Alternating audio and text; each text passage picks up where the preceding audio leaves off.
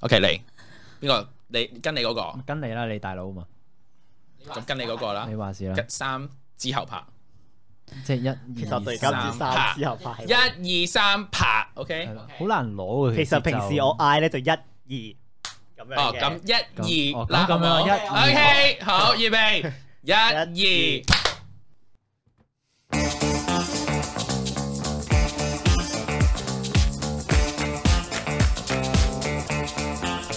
Hi，歡迎翻嚟秘密基地，我係混長，靚仔，我想講未撳掣，點解咁 快講嘢？啊我正想講，好 cam 突然之間，係好咁啊！今日見到呢個局啦，係跟住突然之間由男變咗女啦，跟住隔咗個禮拜啦，係啦。咁快兩個禮拜就搞唔掂咗啦係。兩個 禮拜，一個月嘅你 過去系啦，跟住跟跟住我哋又坐翻喺呢度啦，跟住就唔知點解又要呢個 set up 啦，咁就好明顯知道我哋有嚟鳩吹嘅時間啦。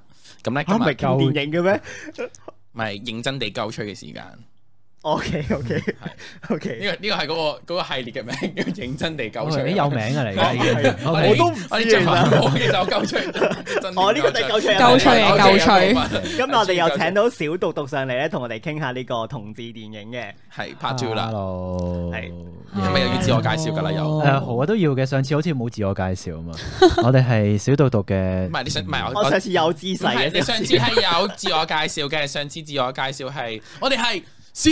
都都咁樣跟住完咗啦，跟住就冇咗，係哦好啊你咁自己睇翻條片啦哦，。我哋咧，我哋睇係過㗎，冇咁平啦，冇人記得我哋個名噶啦。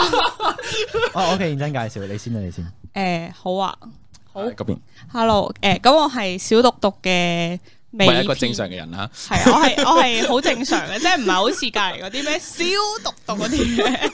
係啊，咁我咧就誒係美篇啦，咁我就叫安徒生生不息，係好長個名。係，係你咁我哋咁樣得咁樣係咪介紹啊。我咪咁我一陣叫你做咩？咁啊咁啊誒 Amber 咯，哦 OK，OK，好我幾驚。咁我想問下你嘅名係咩啊？？係啊，我係誒小讀讀嘅成員之一嚇，我係叫黃爾德服人。 Sorry，唔好意思， 我哋我咧真係要嗌係咪阿黃生又係你啊，唔係我，要我諗緊嗌我，我諗緊我以為咧，我去咗 O Cam 咧，而家玩緊嗰啲咩，嗰啲嗰啲啱啱見面嘅時候咧，玩嗰啲誒嗰啲誒叫咩啊破冰 ice breaking game，大家要大估家自己好，我係名。牆上嘅老頂。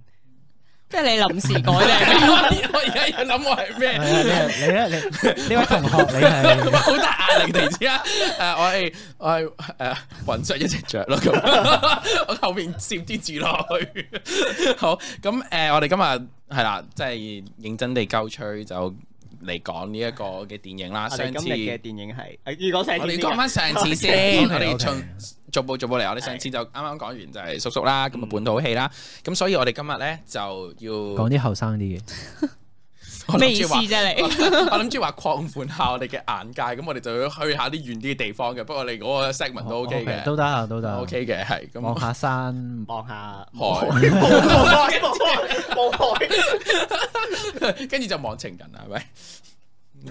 好似 Sorry，好似唔係呢首歌唔係唔係 嚟唔係嗰首歌好似嚟嘅，唔係對唔住好似，sorry，唔係咁係嘅 sorry。關咩事？啊，我唔知，我純粹鳩追。咁我哋今日就會講誒呢一個嘅歐美嘅同志電影啦。咁你誒咪唔記得個名？點解兜咁耐？嘅，係咯。係同埋其實都唔知係咪真係同志電影嘅，係其其實都唔知係咪係有啲 tricky 嘅呢個。係係少嗯係咪咧？我哋今日睇嘅係《犬山記終於有人 講 啦。講咗啦，我哋夠長夠我哋長，專業夠長呢個。講》。咗咁。啊，但我想問下，點解你覺得有啲嗯， tricky 嘅地方咧？唔係，我覺得睇完之後咧，佢又例如話佢唔似 Call Me by Your Name 咁，佢真係真係擺到明係同志嘅關係啊嘛。嗯咁我覺得《犬山記》佢得意嘅地方就係在於，你好似可以有兩種解讀嘅，即係你可以話佢真係同志又得，嗯或者佢其實係誒、嗯可能扮，即係我有睇啦，扮去去復仇或者去去扇佢一鑊，咁好好似都解得通。同埋我覺得佢個重點好似唔係完全擺喺個同志嘅誒、呃、關係嗰度咯。即係佢係佢係講 relationship，但係同志嘅部分唔係最着墨係嗰個位，即係佢純粹只係一個同志嘅角色係啦，嗯即係佢係一個 character 嗯咁樣，即係佢唔佢唔係用嗰一個做主軸咯，我嘅咁樣睇啦。但係誒好大程度上佢嘅故事線係有講同志嘅，咁所以我哋係係嗯 so 呃 called classify 為同志啩，係誒係咯，咁就誒呃同志電影啦。OK，唔係咁兜到先，我哋先有嘢講噶嘛。係啊，如果唔係，跟住我哋話今日今集因為呃咁，我哋好 啦定義完之後，你 請咗個人係翻嚟踩自己啦場，定義定 定義完之後，跟住發現原來佢唔係同志電影好，我哋拜拜咁，跟住就 cut，咁唔係幾好。係啦，咁誒就我哋嚟講下，究竟大家啱啱講完，我哋定義完佢啦，咁 OK 我哋就嚟講，嗯係我哋而家我我而家思考緊，我究竟講啲咩所以？所以唔定係義係同佢係同志電影，我覺得係嘅，因為第一個我覺得好大感受，佢第一樣講過性別定型呢樣嘢，嗯，係啊，即係好似因為佢裏邊好大就係講緊男性究竟係啲乜嘢咧，即係好似喺佢一個誒叫叫山莊，唔係叫咩啊？農牧場啊農嘛牧場牧牧場場嘅地方，散裝唔係第二樣嘢嚟嘅。牧場即係呢啲地方咧，男性嗰、個誒嗰、個好似一定係牧羊啊，誒、要騎牛啊、狩獵啊咁喂樣。大家喺度望住，究竟佢講嗰啲咩詞語出嚟啊？但係當你呢個環境突然間出現個陰柔少少嘅男性，就好似有少少動搖究究竟咩係男性咁樣咯。係咪因為其實全部人喺喺嗰個 moment 嘅時候，全部人都係大家印象上係一定要係好 mas masculine 咁樣，嗯一定要係好男性化，所以只要有少少係露到啊，佢有啲同其他人格格不入喎，咁佢就開始會有嗰種話你係咪 feminine 咗啊嗰種嘅感覺，即係大家係鬥男人。我覺得因為佢係。因為佢係木屬性咧，就可能係會 咩？而家係寵物小精如果你靈，寵物小精靈，我係火屬性嘅。如果我係火龍你 如果你係水場咁，可能係係會 feminine 啲咯。咩叫 ？sorry，唔好意思。 O K，誒可唔可以為你解釋下佢講啲咩誒？sorry，呢 OK，度跳咗。你唔係嚟，我我聽下你解釋哦，先。你如果啊，啊我覺得係嘅，誒誒正經講啊，我正經講，因為我覺得牧場或者佢成個牛仔啊嘛，佢係用咁其實。無論係戲裏戲外都係啦，即係本身牛仔嗰個文化或者現實中牛仔都係一定 present 到係好 man，誒、牛仔就代表一種美國嗰種英雄或者係誒嗯嗰嗰種好 Ừ. ，wild，好危險、好壞係咯，好嗯狂係啦野嘅代表嚟噶嘛。嗯咁、所以佢成個環境，即係就算啲人啲角色可能都係向往住呢一種牛仔嘅精神，而去、嗯而去 act 到好好 muscular，好好好好係咯，好好男性，化。係咯，但係男好男性化，但係你見到個角色係即係最尾透露出嚟，佢係 E 嚟噶嘛？嗯，但係相對另一個佢個仔啦，佢好陰柔，但係其實好劇情上面冇好明冇明確地同你講佢係 E 嚟嘅。嗯我呢個係比較得意嘅地方咯，就係佢佢係反而係可能係想俾人一個感覺，就係話哦，原來一個好有男性化嘅人都係可以係裡面嘅嗰個內在，唔即係係你性睇。向同佢係啦外在嘅特質係兩樣嘢嚟咯。嗯我覺得好明顯，即係我感受到嘅劇裏邊就係咁樣。嗯咁我想問下咧，作為唯一呢一度坐低嘅女仔，你睇完呢套戲有啲咩感覺啊？你肯定佢係女 仔，喂，誒誒啊俾啲尊重好唔好？有啲咩感覺啊？即係邊一方面先？啲仔靚唔靚仔啊？ Brand new cucumber 好都正啊靚仔嘅，都靚仔嘅。邊個最係靚仔啊？诶，黃雨我都肥唔人識，啦我唔識講。唔係咁咁，即係你你覺得個劇情上面對於你嚟講，嗯你有冇一啲？因為始終啦，大家睇嘅角度可能會有唔同嘛。咁所以我就想知話道咩？，而家性別定型啊？我冇識決定嘅，我所所以咪唔係因為你淨係得我哋三個講，咁可能佢有一啲新嘅 idea 或者新嘅 point 可以想講咧。我已因為诶，我睇完之後再去揾咧，我發現原來個導演係女仔嚟嘅，即係佢係喺女性嘅角度去拍一出探討性別嘅電影嘅時候咧，佢都加咗幾多女性嘅角度，或者係一啲性別平權嘅角度去想去诶。呃用一啲唔同嘅眼光再去睇誒、呃 cowboy 時期嗰、個嗰、個男性嗰個權力嘅問題啦，或者係誒佢哋本身誒、呃追求即係陰柔同埋誒極致嘅 power 嘅 man power 嘅嗰種分別咯，我覺得係有喺度嘅。即係如果用女性嘅角度嚟睇，我覺得佢。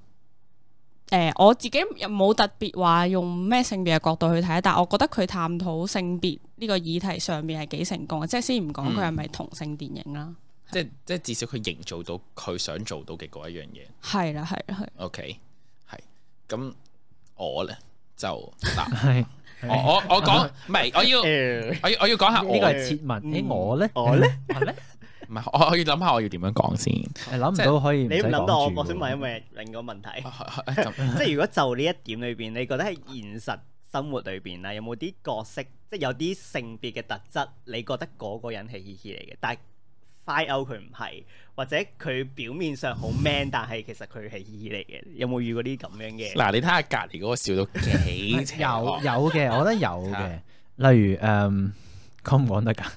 你想講咩 啊？哦總之我哋有個誒 common 啊 friend 啦， OK OK，咁我哋 誒哦，嗰個啊，哦，有好個啊 common friend 啦，嗯咁我哋大家都覺得佢佢係會唔會嘅知？道你哋講佢 知啊，因為我有同佢講？O 唔啊 K，緊要啦，OK 嘅，佢佢 OK ，O K 嘅。嘅。其實我覺得佢都係啊，佢唔認啫嘛。你中意同佢講啦，佢有聽㗎啦。你唔認啫嘛？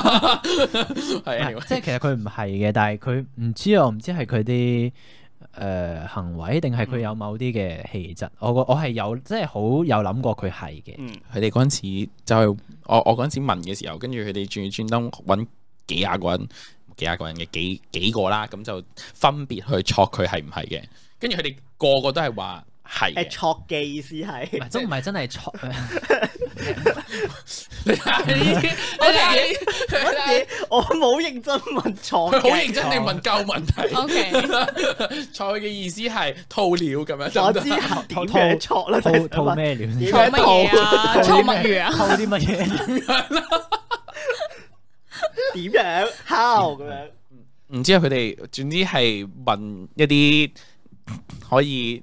我我唔知佢哋嗰陣時問，喂你有份嘅喎，係咪應該你答咧？你係其中一個人問嘅問題 唔喎，係，其實都冇真係錯唔錯 嘅， O K，留翻俾你你係咪錯記啊啊咁嘛，啊咁啊，留翻俾你錯啊嘛。咁咁你哋嗰陣時講而啲家咩其實拋個波唔係，其實我到拋而嚟家都唔拋去知道你哋嗰陣時係咪講過唔啲講咩啊得冇嘅？其其實實而家唔講得，不如我哋唔好講啦。講得嘅講唔得係，嘅其。實冇真係特別，我唔知我冇乜印象。大佬啊，咁多年前，幾廿年前嘅 陳年舊事咯，你講鬼記得嗰陣時問咗啱啲啱先問可唔可以講，咩跟住我就話可以，跟住我哋睇一睇你個人嘅啫嘛我講到好出嚟打交先翻嚟，可唔可以？不如你哋而家打俾佢問下。唔係唔唔係，係，其實我知嘅，因為我有同佢講過呢件事。其實所以佢 係大哦係大家都知道，大家都知道嘅，嗯因為我我之後亦都有同佢講翻呢件事，係誒比較關佢事多啲嘅呢單嘢。係又又關佢事。係關係 關關我我事事嘅，因為佢係嗰陣時我中學暗戀嘅嗰個人咯，哦，咁所以咧就誒係啦，咁所以嗰陣時佢哋嗰陣時揾佢哋有問佢哋就話啊，我想同佢表白嘅，咁但你係覺得佢係唔係啊？咁樣係啦，before that 啦，咁我哋就咁我嗰陣時大家都仲係比較保守嘅時間咁樣，咁所以我就啊，既然我都啊同我哋啲邪 friend 教，我哋好保守咩？我唔知你哋啦。嗯呃其他人好保守，我唔所以就知就因為你哋係邪教，所以就揾你哋 啦。你有冇諗過呢個問題？即係你哋係奇怪嗰一紮，所以我就揾奇怪嗰一啊，紮。想打個招呼，誒邪教嘅各位大家好嘛？其實可能佢哋冇聽咧，我會逼佢哋聽，hello，邪 要拉翻去幾多段？你哋上咗節目啊啦， 好嘅，得啦得啦係啊咁 總之總之我嗰哋要陣時。 key 啲嘢喺度嘅總嘛。之嗰陣時咧，就就揾咗佢同埋幾位我誒嗯即係誒知道我係嘻嘻嘅朋友，咁就去問嗰個男仔，咁究竟佢係唔係啦咁樣。咁佢哋翻嚟就係話係嘅，咁咁我就去嘅就就表白咗啦。咁 Let's go 咁樣。系啦，咁最後就就唔係咁樣咯。哦喂邊個？估到啫？唔係佢後尾又講翻個故事出嚟噶，嗯即係後尾我真係有問翻佢原點解佢會做呢件事，即係最後我係原來其實都係近期嘅事咯，之後最後就發現哦，原來佢後邊有一個再大啲嘅故事喺後邊，所以我冇聽過喎呢個，係啊，我可唔可以知㗎？誒你可以知，我哋之後再講。 好啊，可能我我佢想可唔可以陣間呢段 cut 咗佢？我哋而家講埋可以佢可以可以。誒，啱啱都講一啲外表上面嘅嘢啦。咁我想講少少，一開始我第一個感受套戲。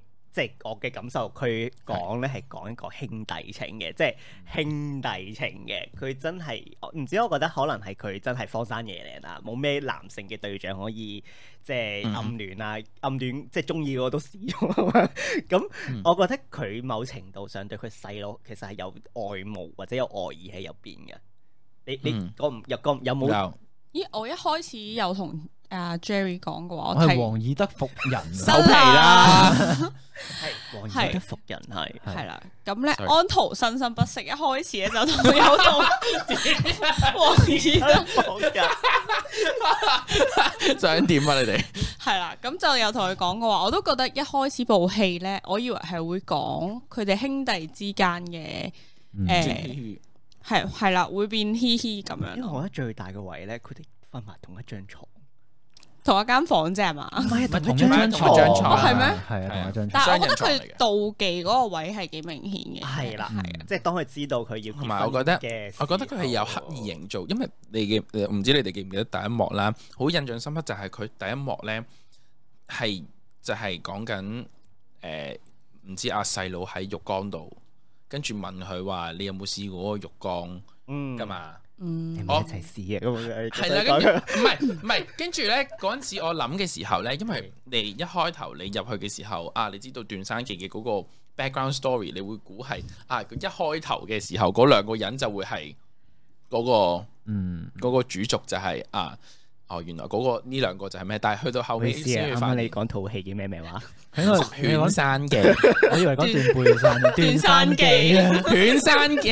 唉 Sorry，我食緊嘢。係係咁，所以所以跟住跟住去到後尾 唉，終先於發係咪現開咗齋啦？終於都有人，係啊，係總之總之可以爭好耐。 總之總之去到後尾先至發現啊，原來佢係講緊細路嘅，但係本身嗰個先已經令到我有遐想，覺得佢哋兩個係會有誒、呃嗯可能細佬對阿哥冇啦。嗯但哼，係至少阿哥嘅嗰個言語之間，或者個或者情係感上係啦，或者喺行為上面，即係佢影嘅任何一個 shot 都好啦，都會覺得佢好似有一下係想做嗰件事而冇去做嘅咯， 即係都有啲情慾係啦，嘅有啲情意慾味嘅意味喺入邊。我自己係咁睇啦。咁當然去到最後慢慢去到睇嘅時候就冇咗，誒、開始變翻做兄弟情咯。嗯哼， instead of 係第一幕俾我嘅嗰個感受。我想講翻啱啱講 講我。係繼續啊，揸我之後我翻唔去係。我 feel 到嘅，但係最大即係頭先啱啱講到係咩啊？誒、佢結婚嘅時候咯，就係誒佢細佬結婚嘅時候，佢誒、對正馬發時咯。嗯，我覺得嗰度係最 feel 到，我覺得佢有一刻係放棄咗，即係將佢感情即係發泄完之後就收埋，但其實即佢會係唔會放係棄咁啊佢樣，會唔會係寫緊係純粹係覺得冇咗個細佬咧？有可能嘅。因為其實佢又唔係寫得太過明，因為佢係佢前面嘅嗰嗯個故事唔係即係你純粹睇嗰幾個 shot，跟住就已經去到結婚噶嘛。因為佢嗯佢唔係話好長嘅，咁所以變相咧喺嗰個 moment 嘅時候咧。真真真係有兩個 interpretation 咯，就會變成係一個就係可能係愛慕之情嘅，嗯另外嗰一種就係好似真係話結婚咁樣啦，咁可能一個係真係啊，我個細佬真係沉迷咗，唔可以講沉迷咗 嘅，即係中意咗一個佢覺得點解要中意咗一個會自即係個老公自殺死咗嘅嘅嗯嘅寡婦寡婦咁樣噶嘛，即係佢一開頭都睇唔起嗰個寡婦，我唔知係睇唔起啦定係 whatever 啦，即係總之嗯唔中意個寡婦我覺得好多情感喺入邊。係啦，所以其實實係好 complicated 咯，所以可以可能係有兩面嘅睇法，但係誒、呃我會覺得嗰一個又佢佢至少佢發泄嗰一下，我又未至於覺得佢係真係完完全全愛慕嘅，可能有啲，但係我覺得係失去嘅嗰樣嘢比較多咯，佢想寫嘅嗰樣嘢，instead of 係真係 focus 咗喺愛慕之情。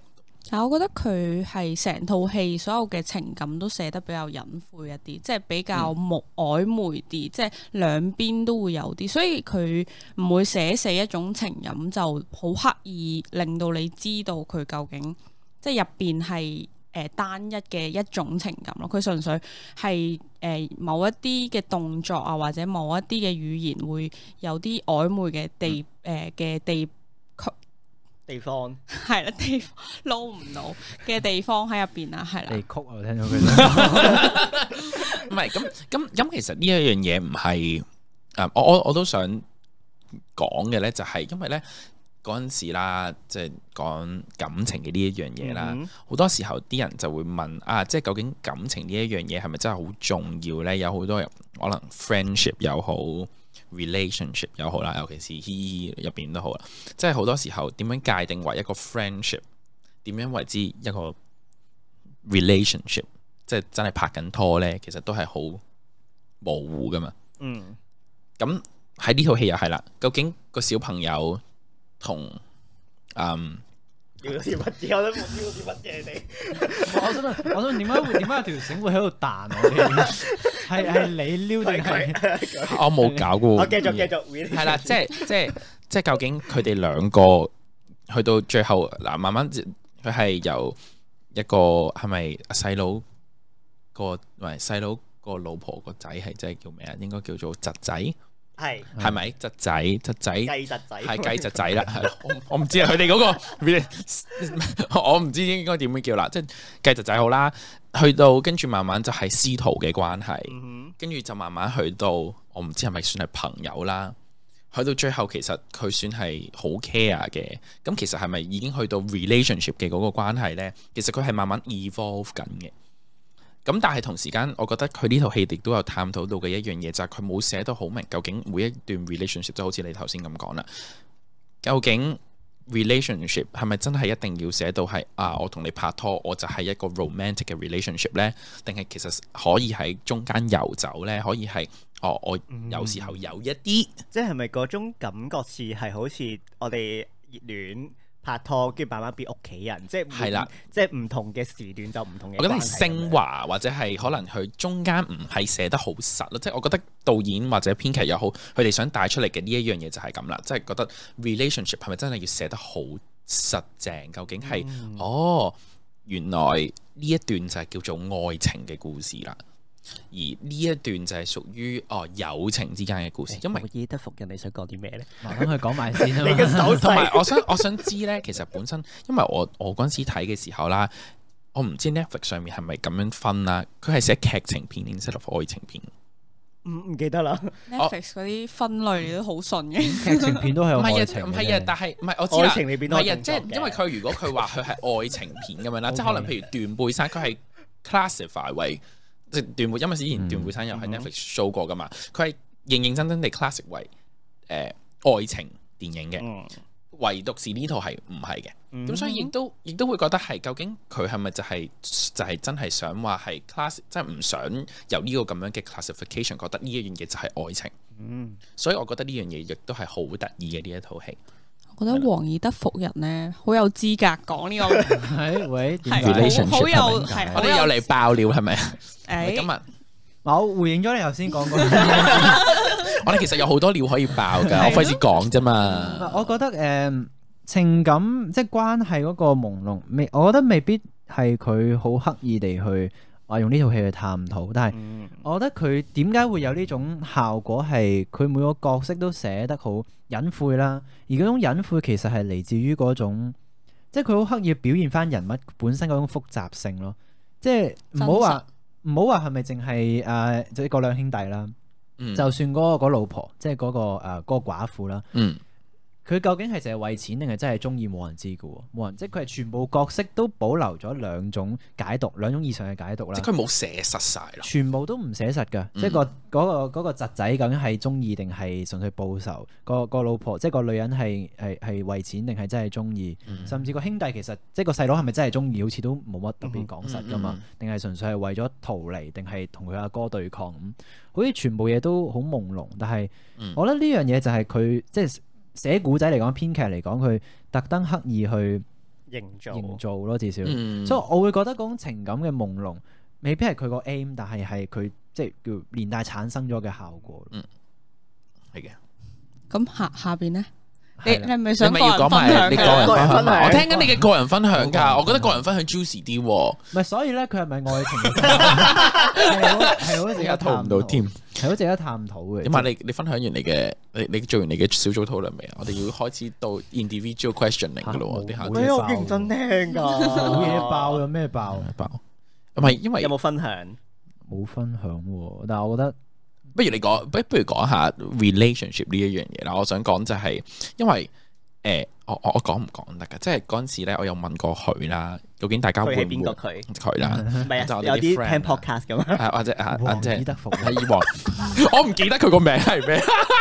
我哋想睇佢啊講就係 係啊，即係我有問過佢話啊，究竟 relationship 呢樣嘢對於你嚟講重唔重要咧？啊即係 romantic 嘅 relationship，跟住佢嗰陣時答我係話唔重要嘅，點解啊？嗯，即係佢會選擇唔拍拖。哦嗱，但係咁樣講啦，唔拍拖唔代表冇 romantic 嘅 relationship 噶唔。係，我講緊重唔重視。誒唔，係個重視都唔一定要拍拖啊。嗯，係所以拍所以唔我拍嗰個拖重同點埋係咪 romantic relationship 唔同？我係純粹係我未必會選擇拍拖啫。係係啦係啦，嗰陣時有講啦咁樣，因為我討論，因咁你為帶出嚟嘅意思係我我純粹講下錯啫，了，係咯，係係啊，因為我要講到呢一步佢先講到嘛，你就停咗我 純，粹想爆我料嘅其梗係實。啦。咁跟住咧，所以你個重點係你嘅料所以喺邊啊？所以個重點係我想知點解咯，可唔可以解釋下？因為嗰時你都冇特登詳細地講話點解你會有呢個咁嘅諗法。嗯，其實我最主要覺得係誒、嗯拍拖唔係 romantic relationship 嘅，一定要咁樣做咯，即係嗰個形式唔一定要拍拖咯。嗯點解我帶到呢一樣嘢咧？就係、犬山記》入邊有一個先咧，係講誒，我記得係 Cam Benedict Cumberbatch 咧，佢有同佢細正 思考你有緊。冇睇 IG 有段片咧？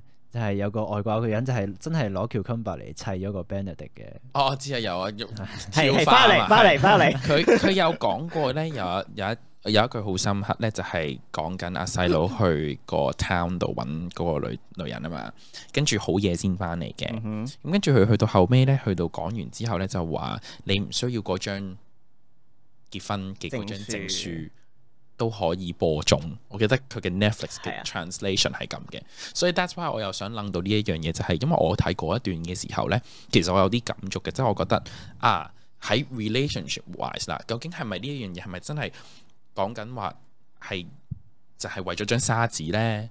定係還是係即係就係諗到啦。究竟 romantic relationship 或者拍拖呢樣嘢，其實你 romantic relationship 好似佢咁講啦，唔一定係拍拖噶嘛。咁但係我自己係想我啦，我嘅睇法係想拍拖為主嘅。咁所以有一個唔係嘅，咁我就想知啦。即係點係咯。咁我想問你點解你咁想拍拖咧？因因為我覺得呢樣嘢好重要咯。我我就係 exactly 就好似同細佬嘅嗰個。你嗰個都諗仲法要係一個承諾啊，定係唔係，我我覺得呢一樣嘢係一個建構，誒、或者我啦，對於 relationship 呢一樣嘢，我覺得係係可能係一個 commitment，係係咦？咁咪講翻翻你個翻你英文係嘅係喎，其 commit，唔實係因為有 love 中意 triangle，英文有講唔哦，OK，係， OK，我 想講係唔同啲 love 唔同啲 triangle 喺度咁法文㗎啦。 English love triangle 係 commitment，跟住 passion 同埋呢個誒、剩翻嗰個係呢一個誒。我唔知想講咩㗎。 intim- Intimacy intimacy 係嗰個 love triangle 嘛。咁我自己覺得就係、啊，其實你要建構嘅嗰一樣嘢入邊，其實 commitment 同埋即係當然啦，你有 intimacy 就係親密嘅嗰個部分啦。咁你 intim 誒、intimacy 完之後啦，你都要有 commitment，你先至可以成為一個 relationship 噶嘛。嗯咁你 passion 一定會有咯，因為通常 passion 你會跟住嗯，誒呢一個 intimacy 嘅。咁所以其實最後都唔你一定爭係㗎。諗下我哋有個 common friend，啊， 又嚟啦，又嚟四啦，號四號，係我哋係咁爆我哋自己啲嘢，係諗係下我哋真係個都好 friend 嘅 common friend 同另外一個好 friend 嘅 common friend。係。你覺得佢哋好有 passion 咩？我哋講緊高矮嗰個係 咪？ 係咁誒唔係咯，唔係咁，係咯所以咪唔成功咯。咁都係嘅，都有一齊過啊，係，但係你覺得佢有冇早一齊過我過？哋喎。係唔係？但係其實佢哋唔唔係一齊過，我唔覺定。我覺得佢哋係一種關係，係一種。關係咯。咁唔唔係嘅，咁所以去到你你嗰一種啦，就係嚟哦，我嗰一種係咩唔啊？係即係你頭先講好曖昧啊嘅，你咁樣講，你頭先講過一種就係唔拍拖啊，，究竟嗯唔拍拖一啦定，要拍拖，唔一定要拍拖啦呢一樣嘢啦，究竟係唔係真係話好重要呢？咁樣我自己就覺得好重要，就係、因為我覺得呢一樣嘢係構成愛情嘅嗰一樣嘢嘅其中一個 stepping stone 咯。你一定要有呢個 element 先至可以做到。因為我覺得例如話你頭先講誒 love triangle 啦，咁佢係話三樣嘢齊晒就係所謂完美完的美咯係啊，yes，啊我雖然而家係其實我係做緊嗰個 quotation 嘅，不過應該係冇完人美睇到 coordination，完美係啦，完美的愛啊嘛。咁係我一方面我就會覺得即係係咪真係要，即係係咪咁先叫完美咧？第一嗯就係、第二就係係咪真係要追求呢種完美？咁咁即係佢除咗話完美的愛之外，其實佢每樣嘢有兩個甚至有一個，其實都係有一種愛一個㗎嘛 relationship 或者一個愛咯，係啦係啦，咁我自己當然啦，我唔係要 challenge 佢心理學入邊嗰啲係研究當然啦，當純然嗯粹係我自己個人會覺得係咪、即係咪一定要追求三樣嘢齊晒先呢？即係可能我本身我就唔係，例如話我啦，我唔係一個咁重視 commitment，我唔係咁需要 commitment 嘅人。啊就係呢啲渣男，我又唔覺得渣其實呢樣嘢唔。係，我覺得渣係你扮渣男到二號，講笑。我覺得只要大家 大家 agree，大家同意冇 hurt 到就冇問題嘅，嗯係啦、咁咁咁冇辦法啦，佢要係咁中意我，冇辦法噶嘛，係咪哇！即係咁樣講。嗱，睇下係咪渣男？ podcast 嘅朋友見到佢尷尬嘅笑，大家睇唔到佢尷尬嘅笑容，又開 始訪，我聽又開始訪問佢 嗰下。嗱，離身離身，我係俾人 hurt 咁你嘅，伸通你常先都啊係，吓我係俾人飛嗰個嚟哦嘅。冇人理我個男但，所以冇人中意你。咁我想問都下，中意過，唔係，但係我想講埋先，就係誒，係係俾你講埋 take 個 break 啊。好 啊，誒，即係主要係因為例如話當我我唔係一個特別重視 commitment 嘅人，你要我刻意去兼備晒呢幾樣嘢，對我嚟講其實反而更加唔舒服，或者我更加嗯覺得、即即係更更加唔唔理想、唔健康咯，對我自己。咁點解我一定要去追求喺咁樣先係一個所謂完美嘅愛呢？而且如果係兩個人都接受到，唔係好需要 commitment 嘅話，咁咪唔好要咯。係嘅，所以係個人需求嘅問題，即係你想要啲咩嘅問題係、咯。大家想用咩方式相處咯？即或者係維持呢段關係，係啦，而唔一定要用大家公認覺得拍拖應該係點樣嘅或者嗰社個形會 式即係大家有框架裏邊係點咯樣係做咯我。覺得呢呢套戲都係咁樣嘅，就就話俾大家聽，唔好有框架，因為你佢佢拍出嚟嘅，佢都唔係想我自己有咁 講啫，咪佢收收埋尾啦。雖然佢講好長嘅會。 佢會好長，但係我好埋緊。 我想自殺好完拜。我話我哋呢集未完嘅 take 個 break 嘅咋，你冇咁快唔係拜呢一。個呢個 section 完拜 咁啊，我驚大家大家即刻離開，刪刪咗個所以 p 翻啊！翻翻嚟，翻翻嚟，翻翻嚟。OK，我哋 take 個 break 啫。OK，你可以自己，你哋 大家咗個原字佢就得 係可以我。唔會嘅，直播翻落去。唔係，跟住跟住全部人都完咗啦，耶咁 樣，嘟咗佢咯。唔使啦，OK，好我哋 take 個 break 啦。呢個 break 啊好。篤篤篤篤篤，文藝黑森林裏面，每一千棵大樹就有一萬粒滄海遺菇。如果我摘多粒菇，你會唔會 follow 啊？呢段耐人尋味嘅獨白，就係、文藝普及平台小讀讀嘅簡介。大小個小，讀書嘅讀，我哋會介紹唔同嘅文學、電影同藝術作品，仲會定期舉辦線上線下嘅講座、吹水會同寫作班。我哋嘅 IG 係 little do do hk l i t t l e d o o d o o h k。快啲加入我哋充滿愛嘅小讀讀大家庭啦！啱啱你講完啲 relationship 嘅嘢啦，嗯係我都唔知討論啲乜嘢。我哋討論唔到啲咩。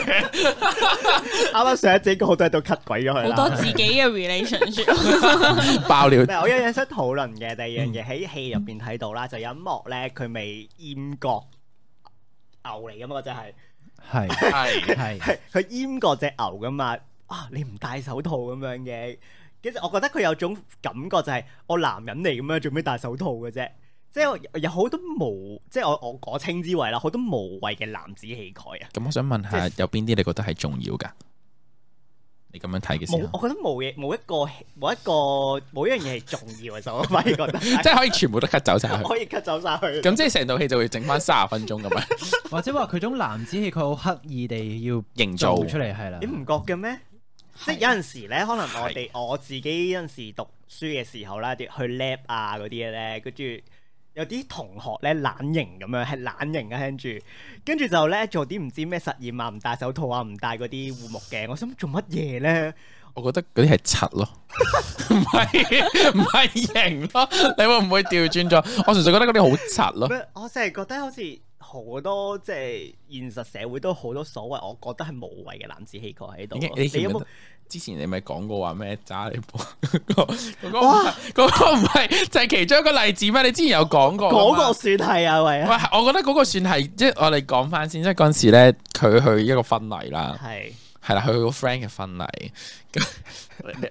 你繼續 講。跟住咧好分呢件事唔係我講噶，呢唔係我講唔嘅。係佢講嘅，誒係咪咧？其實關你事嘅係，但嗰個係是但，我唔係啦係我講。總之你聽聞，你聽聞，我我而家好驚啊！你明白？哦因為嗰個真係好 friend 嘅。我聽聞唔咁樣，咁咧就某個人喎，咁就戴翻頭盔先去婚禮。係我唔咁樣 講係我完有用咩？有多度咩咁樣講？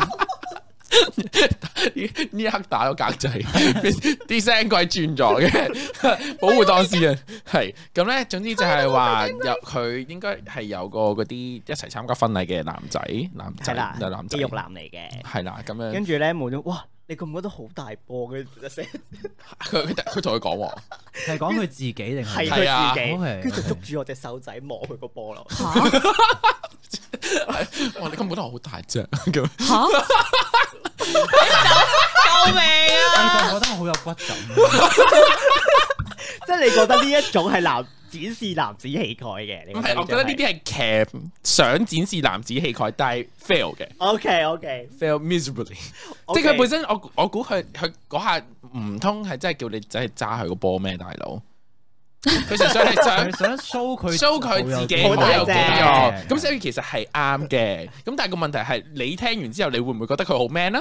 唔覺咯。咁咪係咯，咁所以咪就係 fail 嘅一種咯 Cam 咯，係 cam 咯，咁咪真係 not necessary 咯。但我覺得好得意嘅就係、誒。佢即係佢佢有肌肉呢樣嘢咧，通常我哋都會覺得即係有肌肉或者大隻係比較 man 啲啦。嗯哼係但係佢咁樣講法咧，有種鉗，反而令到佢冇咁 man 咯。係啊，係好咪神即奇，係多咗做多好咗。神奇。係啊太刻意啦， 係係真係真係太刻意。誒，佢本身寫即係講翻套戲啦，嗯哼，我佢哋繼續講嗰人，佢佢本講身係點啊？佢唔講啦，佢講係唔好唔大隻嘅咁樣嗯咪。係啊，唔唔係誒，佢有好多好似牛仔頭。牛仔啊，嗰啲先咧，其實佢哋譬如之前有講話嗰啲咩牛仔，跟住又要跌落嚟啊，跟住大家喺度哈哈大笑啊，跟住唱歌嗰啲都係啦。你見到即係大家都係誒、去到最後就係一定要攬住條女嘅咁樣。即嗯即嗰件事係佢寫到有好多呢一種男性嘅嗰一種，我哋之前氣概嗯係啦，或者 stereotype 算唔算係 stereotype 啊？我真係覺得你會唔會覺得，即係我講咗先啦，我覺得好似唔同啦。你覺唔覺得呢種叫做大男人主義，定係第二樣嘢嚟？嗯，但係男人主義我又覺得唔某程度上都係因為想展示自己係男子嘅氣概先，即係可能呼呼喝啊，對老婆啊咁我覺樣。得但係男人佢嗰個意思闊好多嘅，即係包括埋佢種價值觀或者 OK 相或者佢係會想控制你，係咪嗰嗰種已經嗯即係佢要 control freak 以啦？自己為主咯。嗯但如果你話男子氣概，我覺得比較似係展示嗰種氣質咯，即係用嗯某某一啲動作去展示。我刻意強調佢陽光嘅係一係面嗯咯即係其實套戲入邊，我覺得好多必須要強調男子氣概，可能係關於佢本身做嗰個行業咧，佢、嗯需要用嗰種、呃、男男性嘅 power 去操 control 嗰啲牧羊嗰啲行業。啊乜牧羊冇嘅，唔係即係佢有一下講牛，仔得佢唔得啊佢有一下， OK，佢有一下咧，咪係誒叫啲人出去翻工嘅，你記唔記得啊？好似係好開頭。開頭誒，係啦係啦係啦敬酒定乜鬼嘢敬酒咁樣，啦，跟住總之就話，誒、出去啦咁啊，跟住大家就學我跟住個 boss 出去，嗯嗰、一下其實係有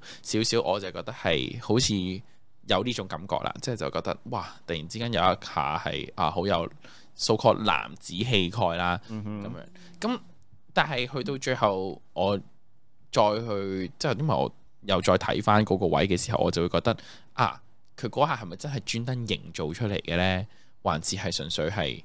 即係俾你有個錯覺咁樣咯。好似頭先 Amber 咁講，佢因為佢成班人都係好係啦，好跟呢套，生生不息，喂喂我喂正想講啲嘢。算啦，哎呀，安徒生生不息兼阿伯副店長。 得啦。佢哋即係佢頭先講到就係、嗯成班人，即係佢成班牛仔，成班員工啦，佢都好信奉呢一套男士氣概、男性氣概嘅規則噶男嘛子。氣概，男子啦，男士，你啱啱讀起男士咁樣好似。 男子氣概。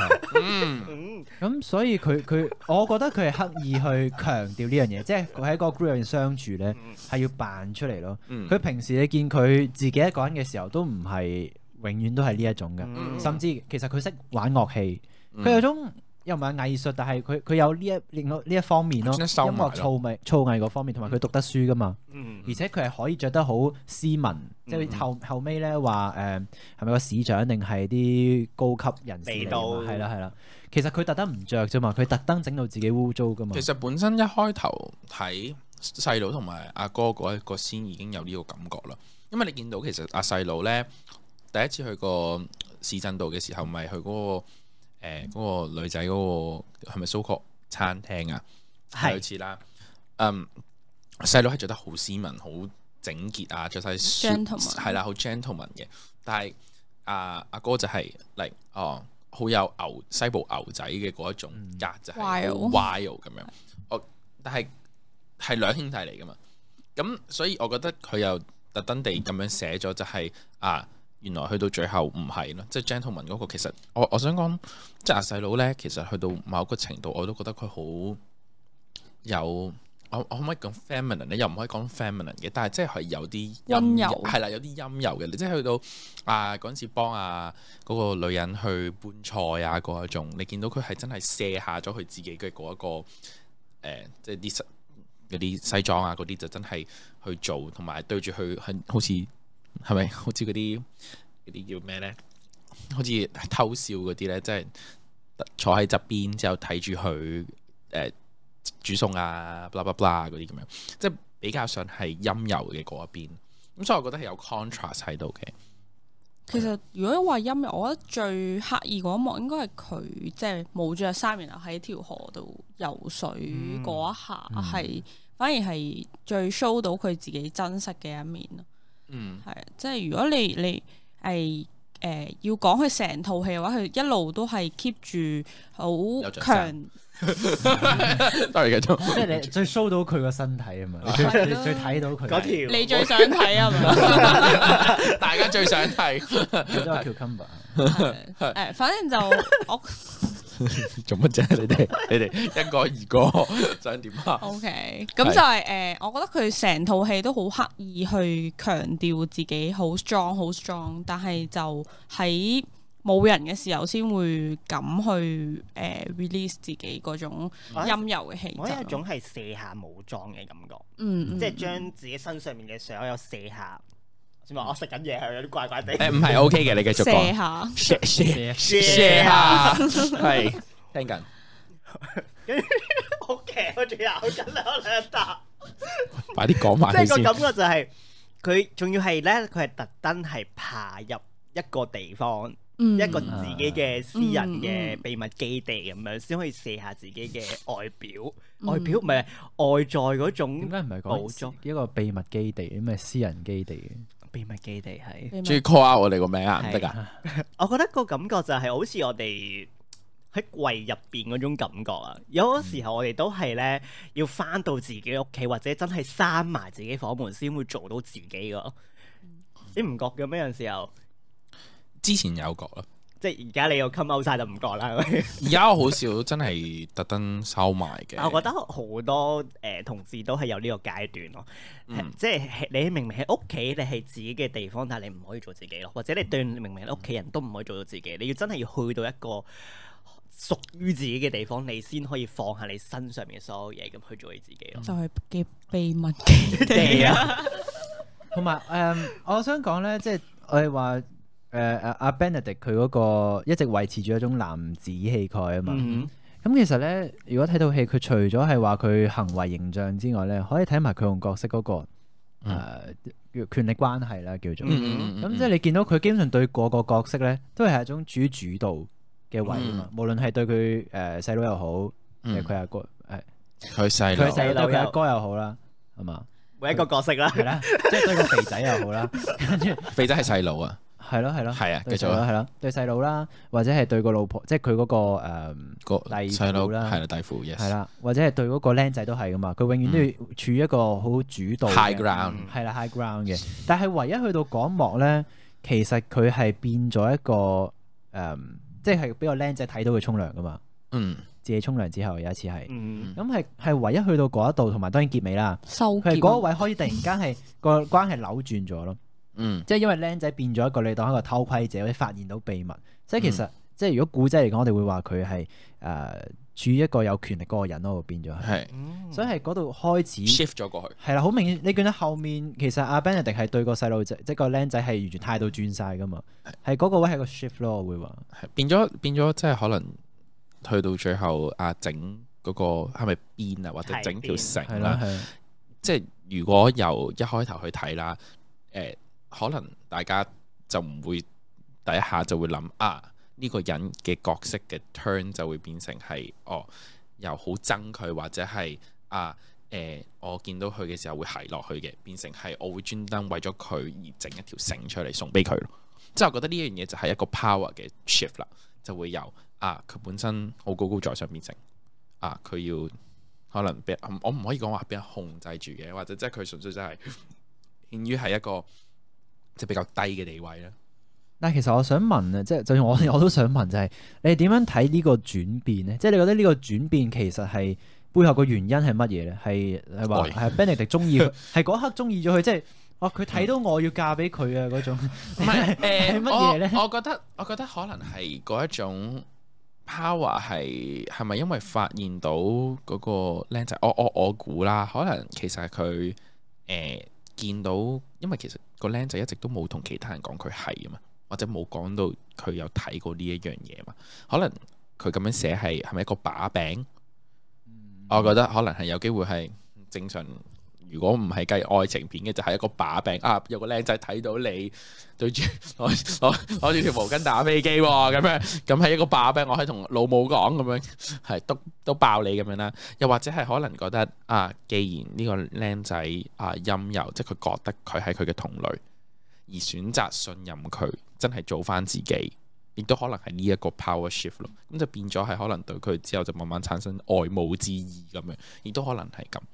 我覺得電影其實佢有兩，即係如果真係話佢同個僆仔嘅關係咧，我覺得有兩個 point 好重要嘅。嗯，第一就係沖涼俾人睇到嗰、個啦，俾個僆仔大睇家到好。中意沖涼同埋睇到 嗯呢呢個先第二係其實我覺得都好重要就係佢睇座山啊嘛。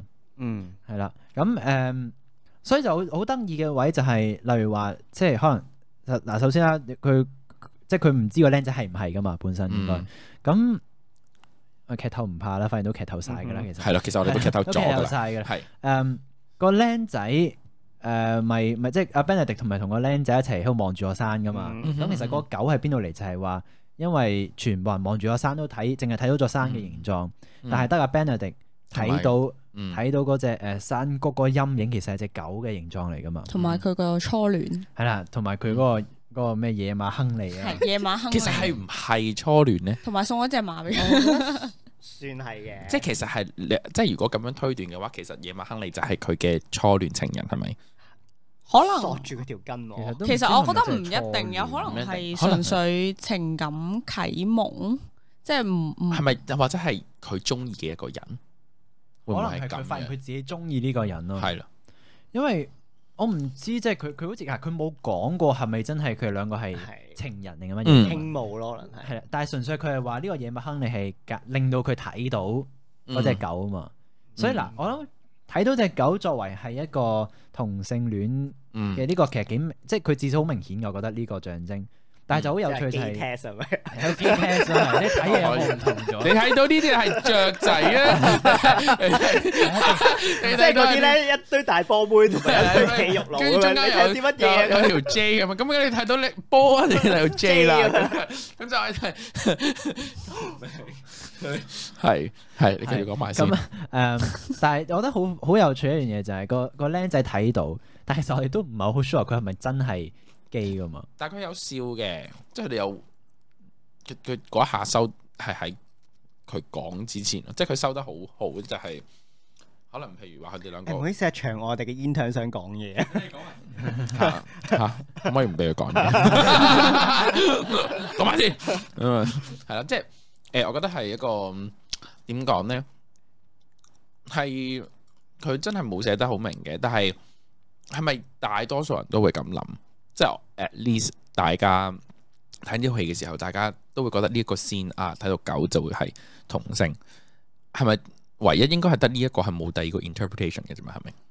其實唔一定，嗯我覺得係一個即係顯示佢即係暗示大家佢哋係同類嘅一個 hint，但係你話係咪嗯真係係一咪定同性係啊？就唔一定咯，我覺或得者定係會會唔會係話係可能係嗰一種唔受框架影響嘅嗰種人，會唔會係咁樣？我唔知啊。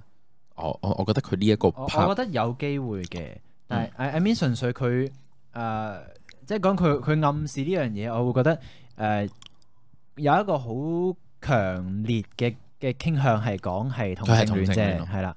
咁但係係咪一定係呢個解讀？我覺得唔係嘅咁咯。嗯，同埋我覺得佢有少少係類似，即係所有人都睇唔到，然後得你睇到嗰一種特性咧，係同誒即係誒、呃、嗯戀人嗰種特性有少少似嘅，即係係 unique 咯，係 unit 嗯係啦，冇錯，即係你係覺得啊，有某啲人先至會睇到，帶住咗嗰種獨特性，係你至少想套講嘢，戲係咁樣係 present。唔係，即係我覺得嗯我俾我嘅感覺啦，但係我想問我哋 intern 係咪想講嘢先？呢套嗯好踴躍，好想哦我講埋先，即 係俾已經已經我講好快嘅㗎，講嘢講埋就退位。我快退位，唔係，因為俾我嘅感覺，即係嗰一幕或者佢哋兩個關係咧，似係前輩提攜後輩嘅感覺咯，就係、嗯俾我嘅感覺係咁樣咯。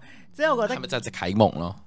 唔係啟蒙，算唔算啟蒙但咧？啟蒙係咩啟蒙先？即係我唔知啊係佢同志嘅啟蒙。我覺得佢都冇 specifically 講啦。我覺得係教佢點武裝自己，即係知道可能佢陰柔特質，或者佢自己經歷過呢樣嘢，想教佢嗯點樣掩蓋自己呢啲嘅陰柔特質，點樣令自己 man 啲，唔會俾出邊嘅世界攻擊到，或者係誒、呃即係咩咯？我覺得佢見到有呢一幕係代表佢哋兩個本來。最底嘅特質係一樣嘅，只不過係我哋嘅男主角係經過唔同嘅洗禮，將自己武就 mask 裝咗啦，係啦，武裝起自己，然之後佢誒呃而家佢經歷過好多嘢啦，佢嗯想教翻俾後輩，哦，你點樣做點樣做，你就唔會俾人攻擊攻擊到噶啦，咁你唔會有事噶啦，咁樣，我覺得我睇法係咁樣咯，其實我覺得呢個係某程度上誒、呃、導演俾觀眾嘅其中一個解讀方向啦。如果你話誒嗰一種師徒嘅感覺係喺前期，即係佢哋關係變好嘅開頭去到中段比較明顯啲。如果你跟住後邊嘅就慢慢即係好似趨向有啲曖昧嘅感覺。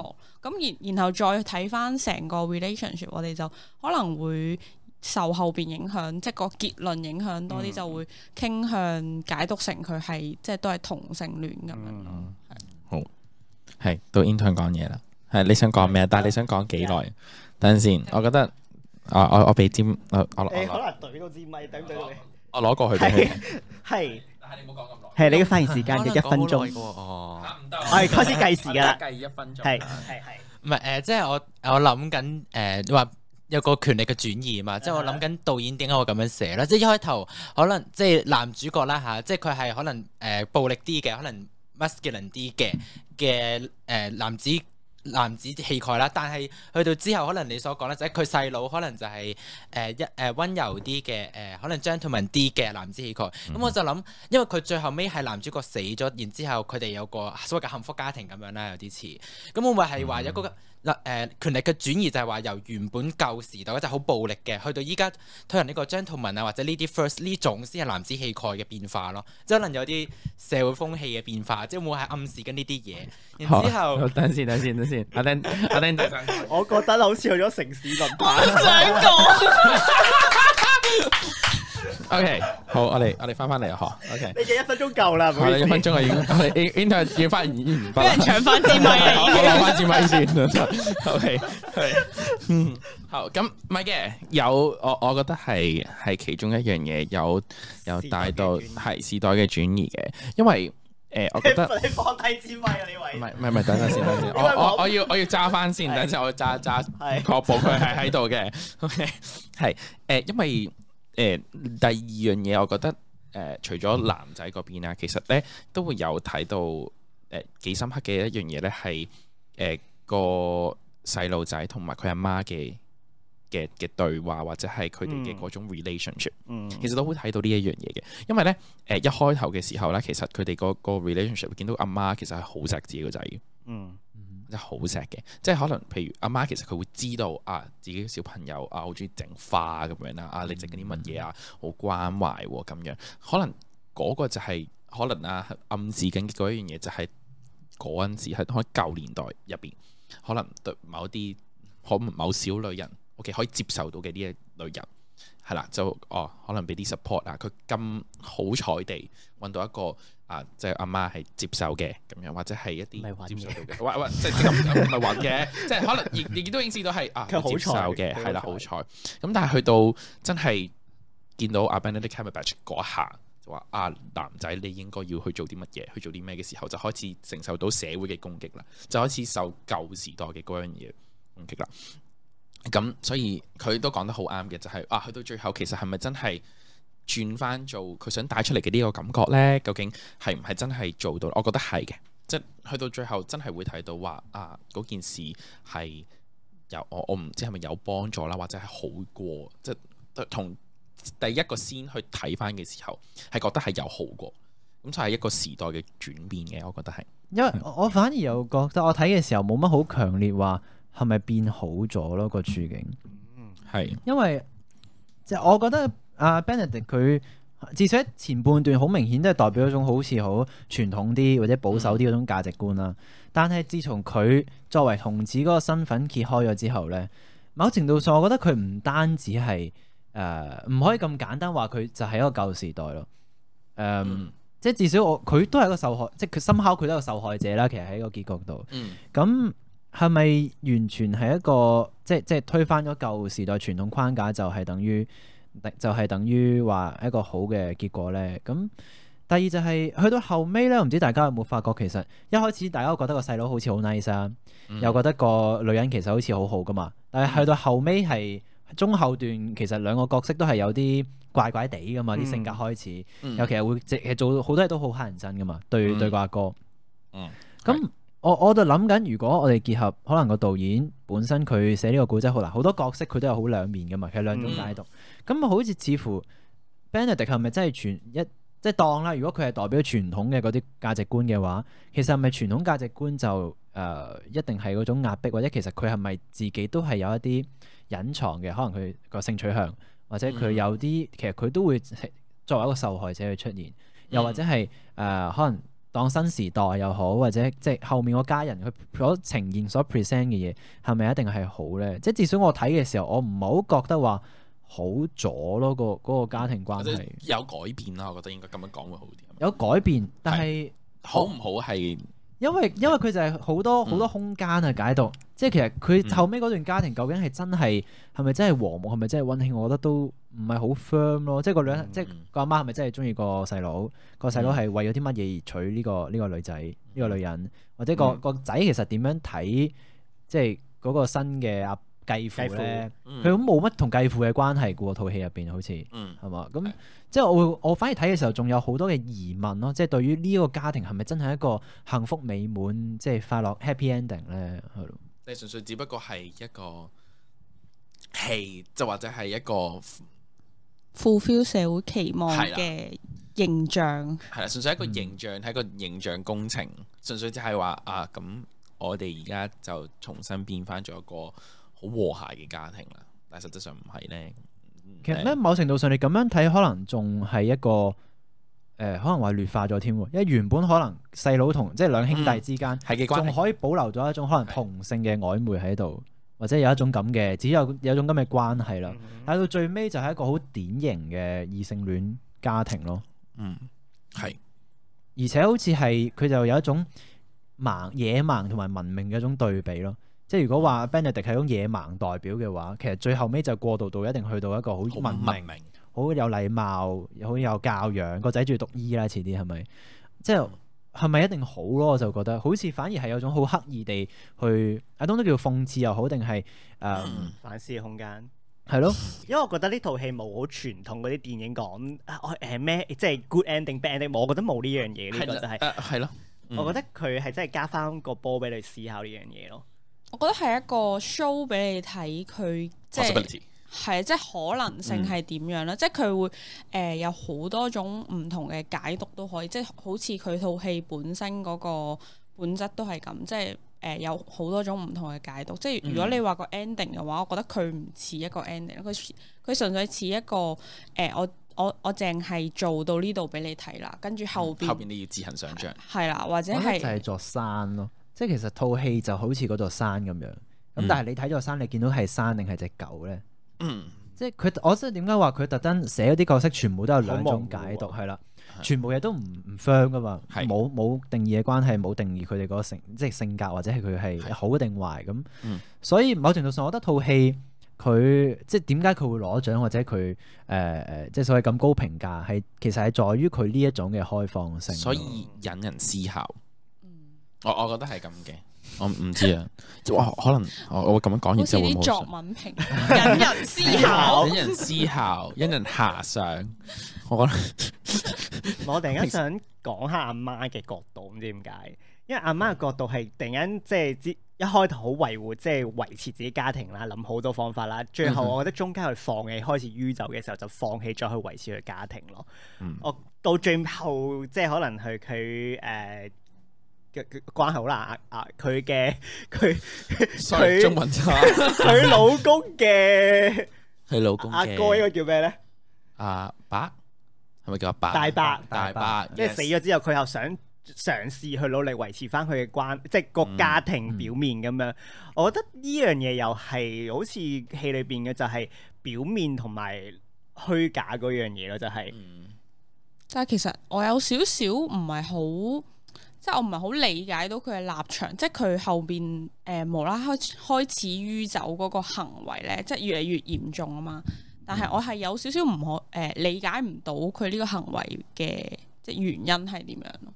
其實我覺得有少少似阿 Benedict 咁咯，我覺得係有可能有少少妒忌，跟住好唔中意阿 Benedict 搶走咗佢個仔噶嘛，啊又好似係。嗯所以我睇嘅時候，我反而呢個位有睇到少少共通點。係啊其實好似一個誒都叫對賭咧，有少少類似係，即係一開始就係 Benedict 好嗯或妒忌者細佬俾人搶長咗。咯。我覺得係大家佢佢寫嘅時候，佢係有呢個 mindset 嘅，即係可能話啊，點解突然之間又好憎我個仔，變成哇對我仔咁咁好，好你係咪嘅有目的㗎？咁去到報最復啊後係啦，去到最後係哇，我個仔完全跟晒佢喎，講乜都嗯做乜喎咁樣。咁佢自己覺得可能係係咪已經失去咗自己個仔呢？咁樣即係我叫咗咁多但嘢，係我可覺能得佢啊保護開始酗酒嗰一點唔係因為佢個仔俾人搶咯，我覺得佢開始酗酒係因為佢家庭嘅裏邊佢被嗯誒冷暴力對待咯，即係佢唔識點咁啊樣 handle，嗯係或者唔識嗯得處理呢樣嘢，嗯係嘅，都都唔係係一開始係真係對佢幾衰 嘅阿 Benedict。係。係嘅，都都真嘅。咁樣諗翻係嘅，唔係其實 Benedict 一開頭即係講劇情 wise 啦，係個個都係閪 嘅啦。So- sorry，唔好意思，對唔住，我用呢、個呢、個字語，哇，真係好閪喎，你唔覺咩？係埋朵花嘛？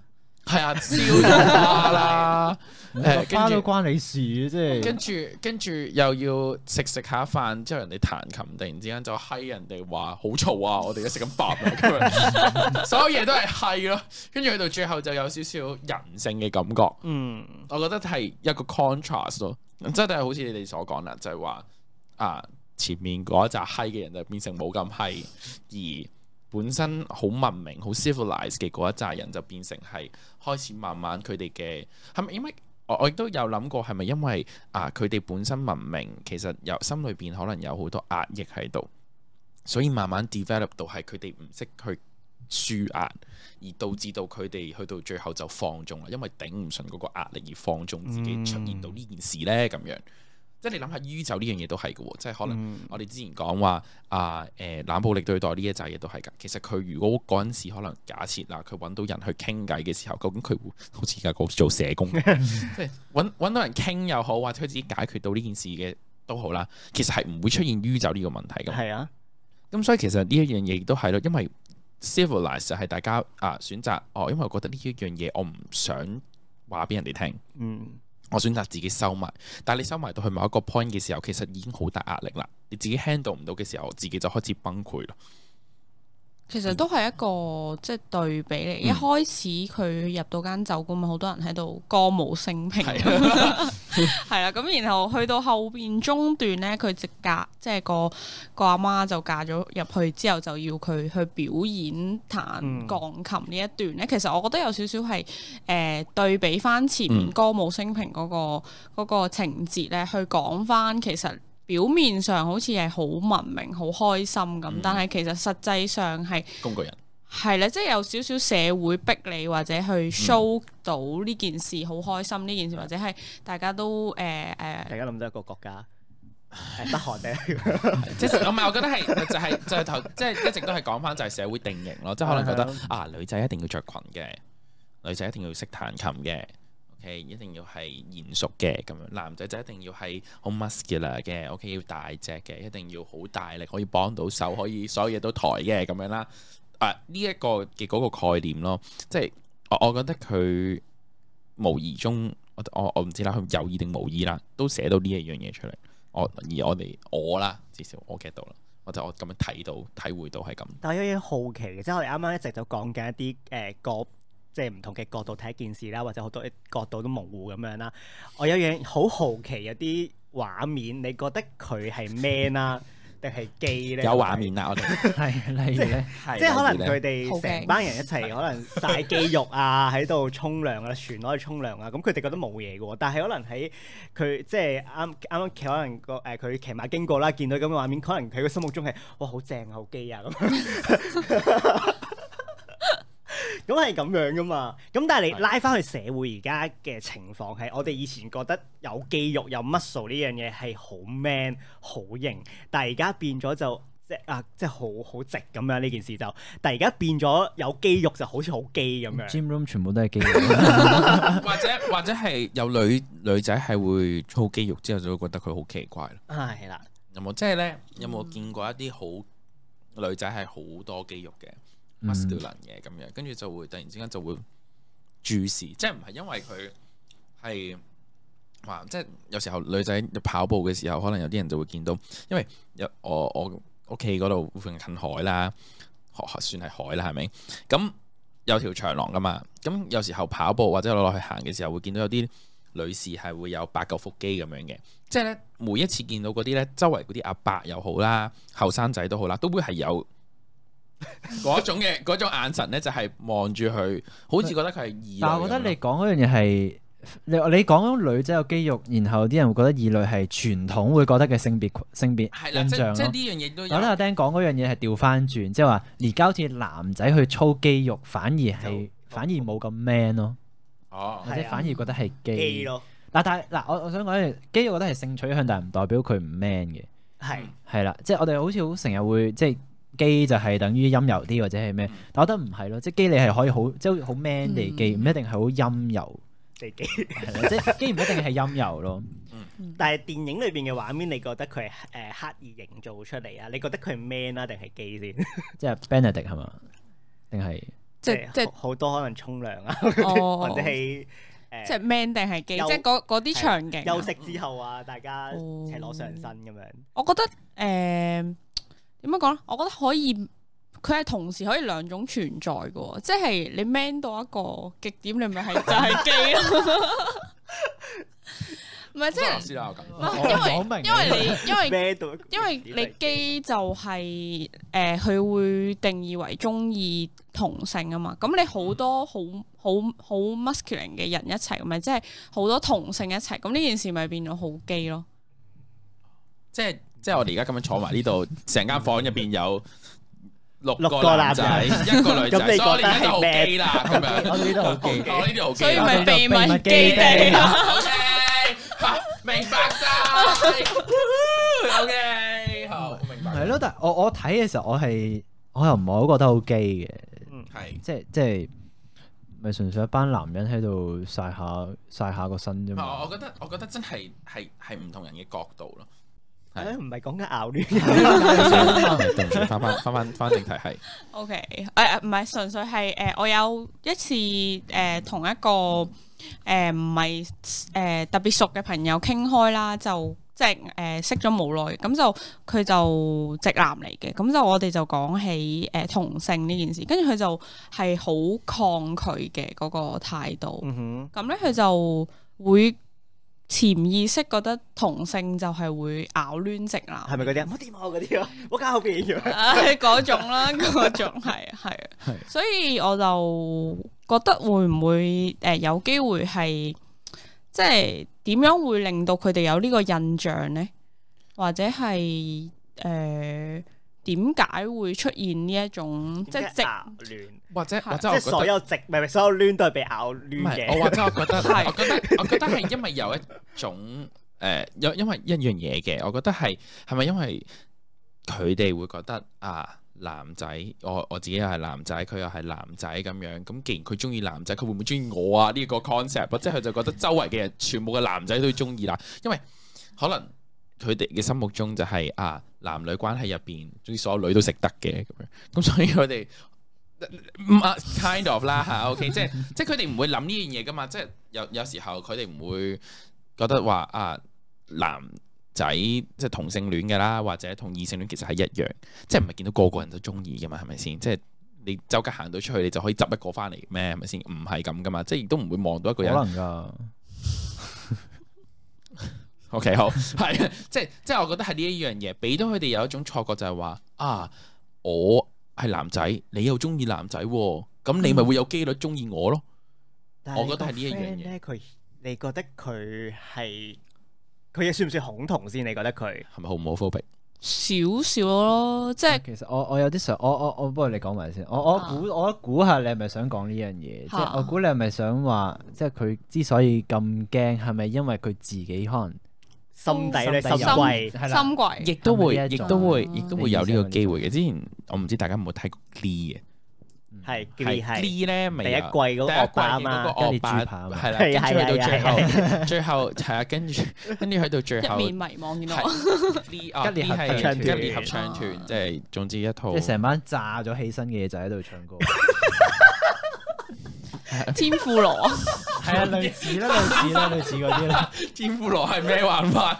你當一班天婦羅喺度唱歌咯，係啊，冇唔好嘢聽 實。佢，唔好聽佢，最夠最先。有係講係啦，第一季個即係惡霸，就屬於嗰個惡霸咁樣咯，即係佢本身係不斷蝦嗰個公開出櫃嘅嗰個男仔，其實你唔使講 G，你講翻呢套戲都得嘅。其實啊唔係嘅，唔 係我即係我我唔係我第一個第一個 concept 上面諗到嘅嗰個人 Okay, okay, 比較深刻 okay 因為因為嗰個係好深刻嘅，因為嗰個係我我我睇晒六季嘅時候，佢個 arc 係有收到尾嘅，就係、Uh-huh 啊，由佢誒、呃霸凌佢之後到突然之間點解愛慕問佢，唔係，係突然之間問佢點解佢會霸凌佢嘅時候，先咀咗佢一啖。係啊係啊係係啊，啦，跟住去到最後，去到最後嗰個季係請同埋佢佢拍男咗友，係啊，同佢拍埋拖咯，咁咪 sex education 嗰個情節咯。係 啦，都係有啦，即係我我我比較 old school 嘅咁樣，咁所以就係啦， generation gap 啊呢係個 generation 後邊 gap。嘅 intern 已經岌晒頭嘅，喂，好似嗰一套你好似冇人睇過 Glee 啊呢度，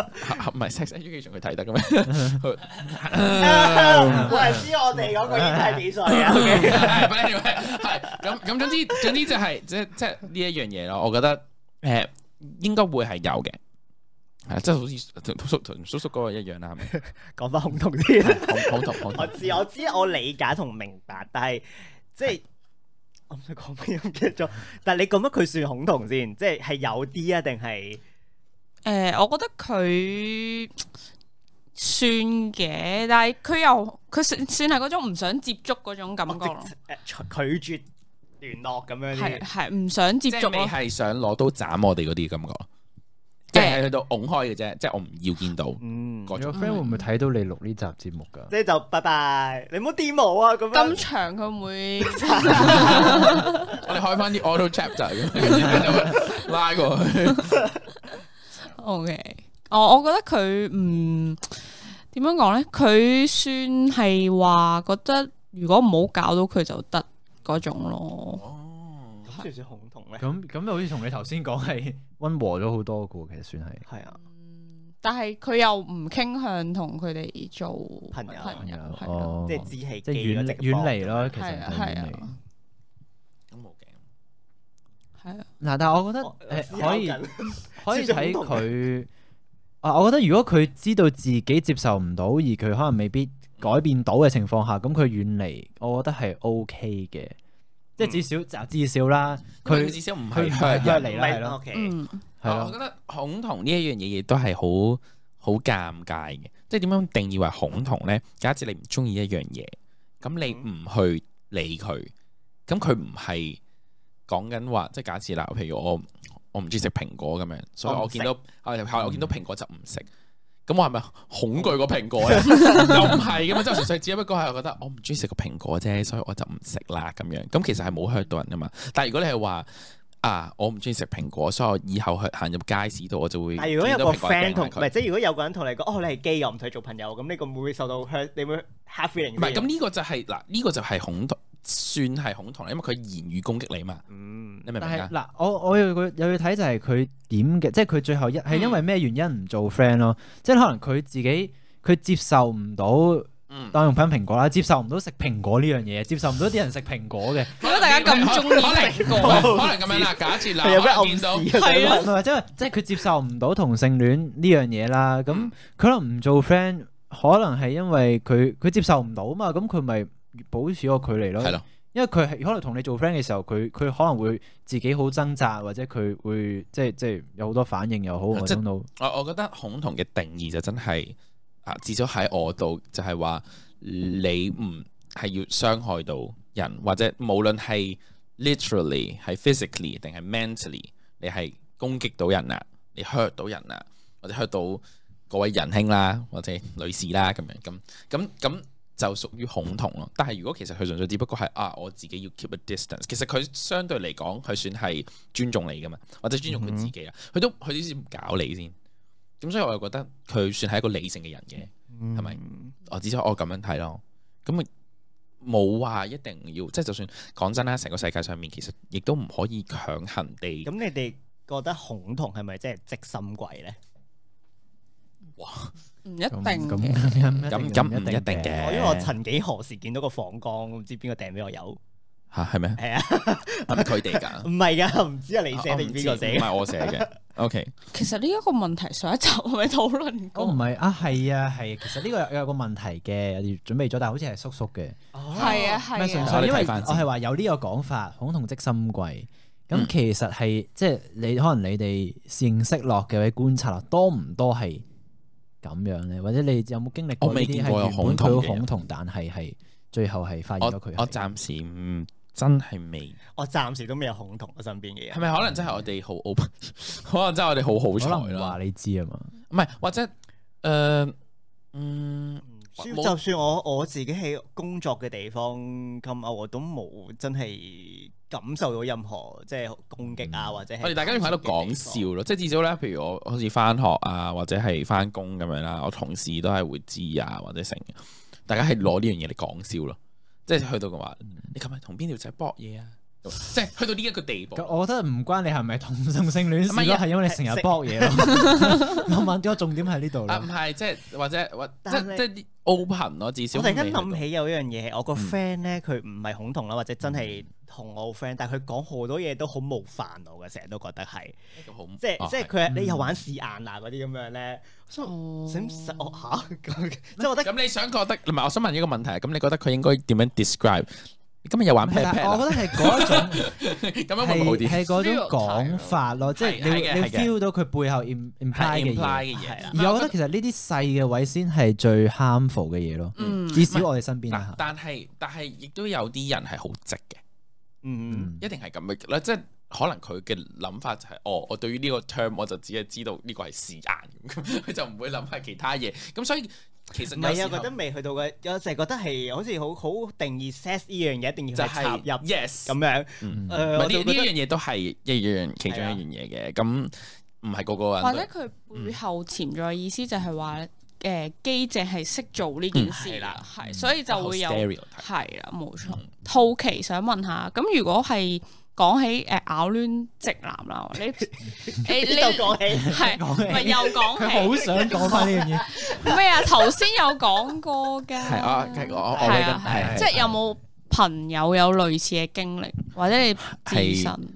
係咬攣人定係人哋咬攣我？嗯誒兩樣都得㗎，咪先你先，你本身覺得自己直嘅，係咩叫咬亂係啦先？即係咬亂係你發現到自己有同性嘅傾向，定純粹好定早真嘅係時候。定真即係我覺得咬亂嘅意思係咩咯？係由直變攣，定係發現到自己本身係有攣？係啦但係其實都係即係 Discovery 變咗一種講法啫，我覺得。 嗯唔係啦，我即係我唔知，我好執着呢啲嘢，因為我覺 得咬攣係好好 problematic 嘅講法。雖然嗰份嘢我寫嘅， 但係我係覺得咬攣嘢係好有 OK 問題嘅即係你寫出嚟俾人問，但係你要攻擊翻人。其實佢係我就係想走出嚟探討咯呢樣嘢就係。哦 OK，OK，OK 果然係同文學人傾偈啊！我哋今日探討錄節目唔係係要即同純文學即人係純講粹嘢話，咩叫咬攣啫？即係咬攣，好似 imply 咗你本身一定係直咯。咁你嗯可以話我本身以為自己係直咯，咁但嗯係如果我係敗嘅話，未發現。當唔當我係個敗性向係即係流如果動嘅，係星香，如啊果如果我 yes 係敗嘅話，咁我點究竟係直定攣啫？即係我狀態係直定攣咧？同埋點解係咬攣咧？我覺得唔係咬攣咯，純粹係唔係我覺得呢個呢個 term 亦都係流落嚟嘅，流落嚟即係流落嚟即係傳由統嘅框傳架統。嘅框架嗯一直講開就係話啊，其實由頭到尾即係直同埋攣呢兩樣嘢已經係一個好 傳統嘅一個叫法講啦，法係咪？嗯即係你而家講通常都係講一係就係誒直仔直 straight gay 咁樣，或者係啊同性戀、異性戀咁樣，即係呢啲係 official name 啦。嗯但係其實咬誒即係直同埋攣呢一樣嘢本身已經係誒、呃我唔知啦，可能廣東話聽落去係有啲 negative 嘅意思，即係攣係可能佢哋咁樣諗法就係、啊有嚿嘢本身嗯 supposing 而係直直嘅，嘅，突然突然間之間就走斷咗，係 啦，或者奇怪咗，本身一個斷係啦，即係廣東話呢樣嘢令到大家覺得啊呢樣嘢係一個 negative 嘅嘢咯。嗯嗯但係一直都冇人，或者我哋去到而家，就算講真啦，去到而家呢個 moment，我哋而家都係仲仲有唔係咁講啦，係咪先？係咁所以呢個都係一個 stereotype 咯，真係。係我就話，即係呢啲細嘅位，其實先係最最最定型嘅嘢咯。所以我哋而家錄緊呢個節目，就係希望大家可以係啦，打破框架，打破框架咯。其唔係實都嗯即係係我嘅，覺得其實直同攣都還好嘅，但係個咬咯，即係即係係啦係啦即係係啦，點解直同攣之間係要咬攣？唔可以本身係攣 嘅咩？可能係咬直佢嘅或。者係即即係咯？係點解唔可以咬直？我想問呢個問題好我都耐睇。過 TVB 有一套劇啦，真係講咬直一個人 嘅，真係真係嗯咬直定咬直， 哇！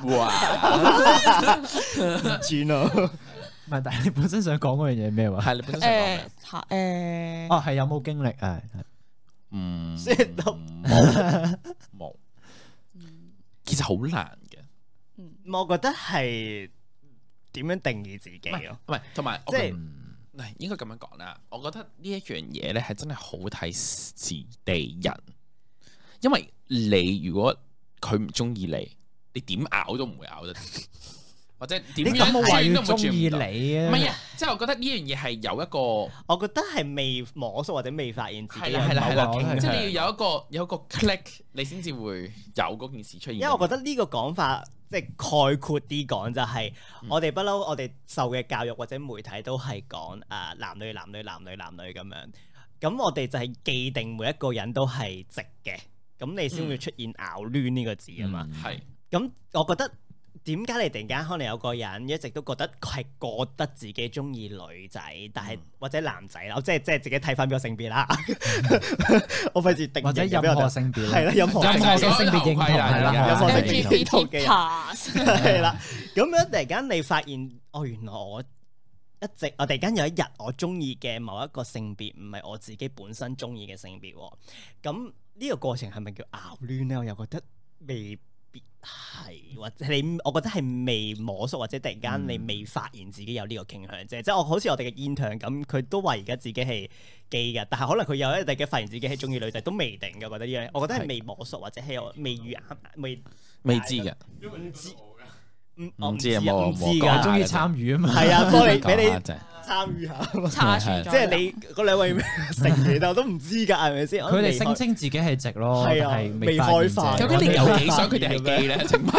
我唔係想佢哋基啊，純粹覺得佢一直都有講兩集都係咁講啦。究竟我真係覺得佢係基嘅，唔係佢哋係，我覺得係有潛質咯。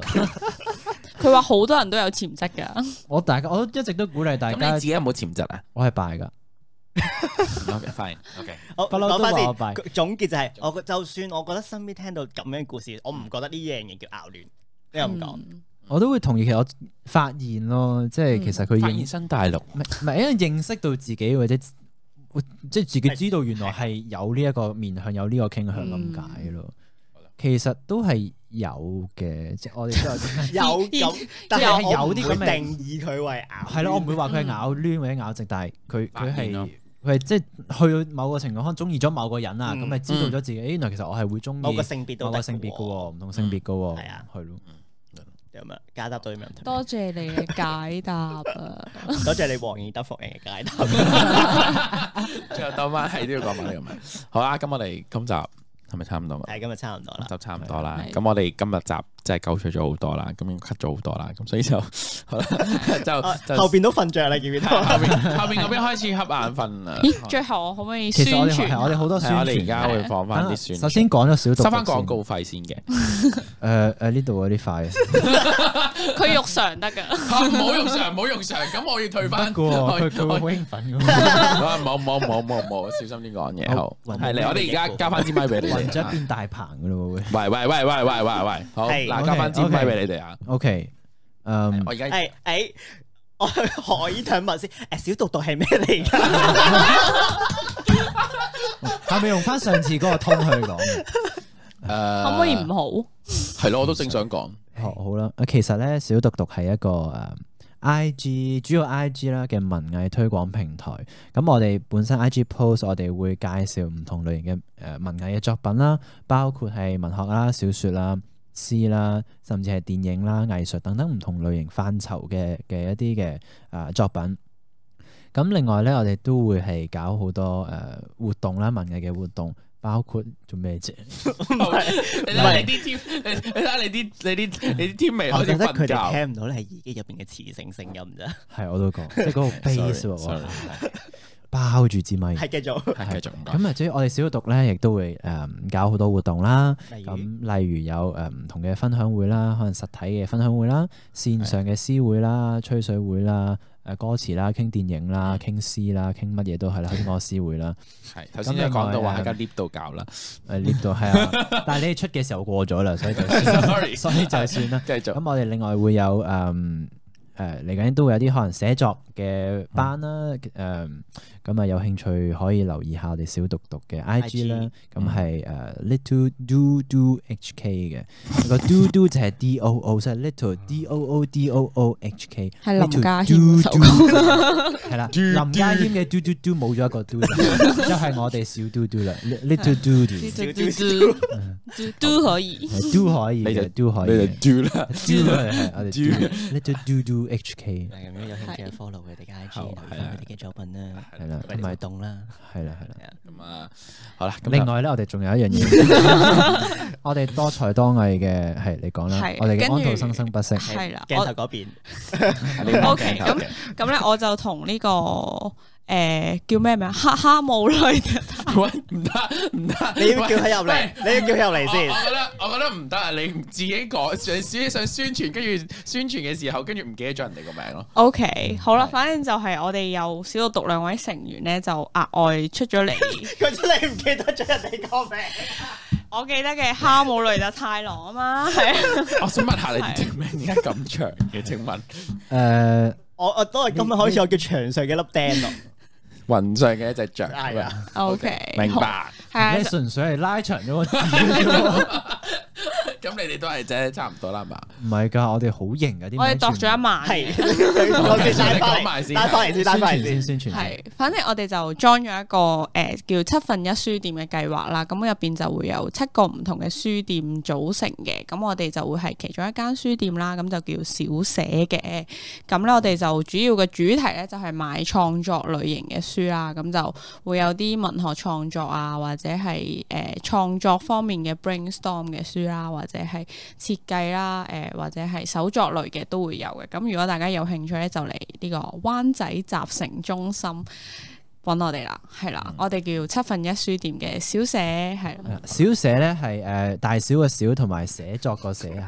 嗯係咁咧，大家都可以揾我哋嘅 I G 啦，唔係佢哋嘅 I G 啦，咁 啊叫 Little Right underscore 一點七 book 嘅，係啦，咁啊 Little Right 就有噶啦，Little Right Right 係寫嘢嗰個 Right，咁點解咧？就係因為阿卓講我哋點解 誒佢哋認為啦，不如你照讀啦，好唔好？咩啊？表佢哋咪表佢哋咪，我 哋就係唔係咧，我諗住係咪要用唔係啲咩唔係我睡諗前本身我諗住同佢故講事話，我誒哋我哋有廣告俾你插入嘅，你可其以實我哋放低其先。實我哋一陣間諗住放個廣告俾你，但係我哋頭先係頭先嗰度會收翻你廣告費，係啦四分鐘之後會收翻你 我。都話咁我哋額外錄多段廣告啦。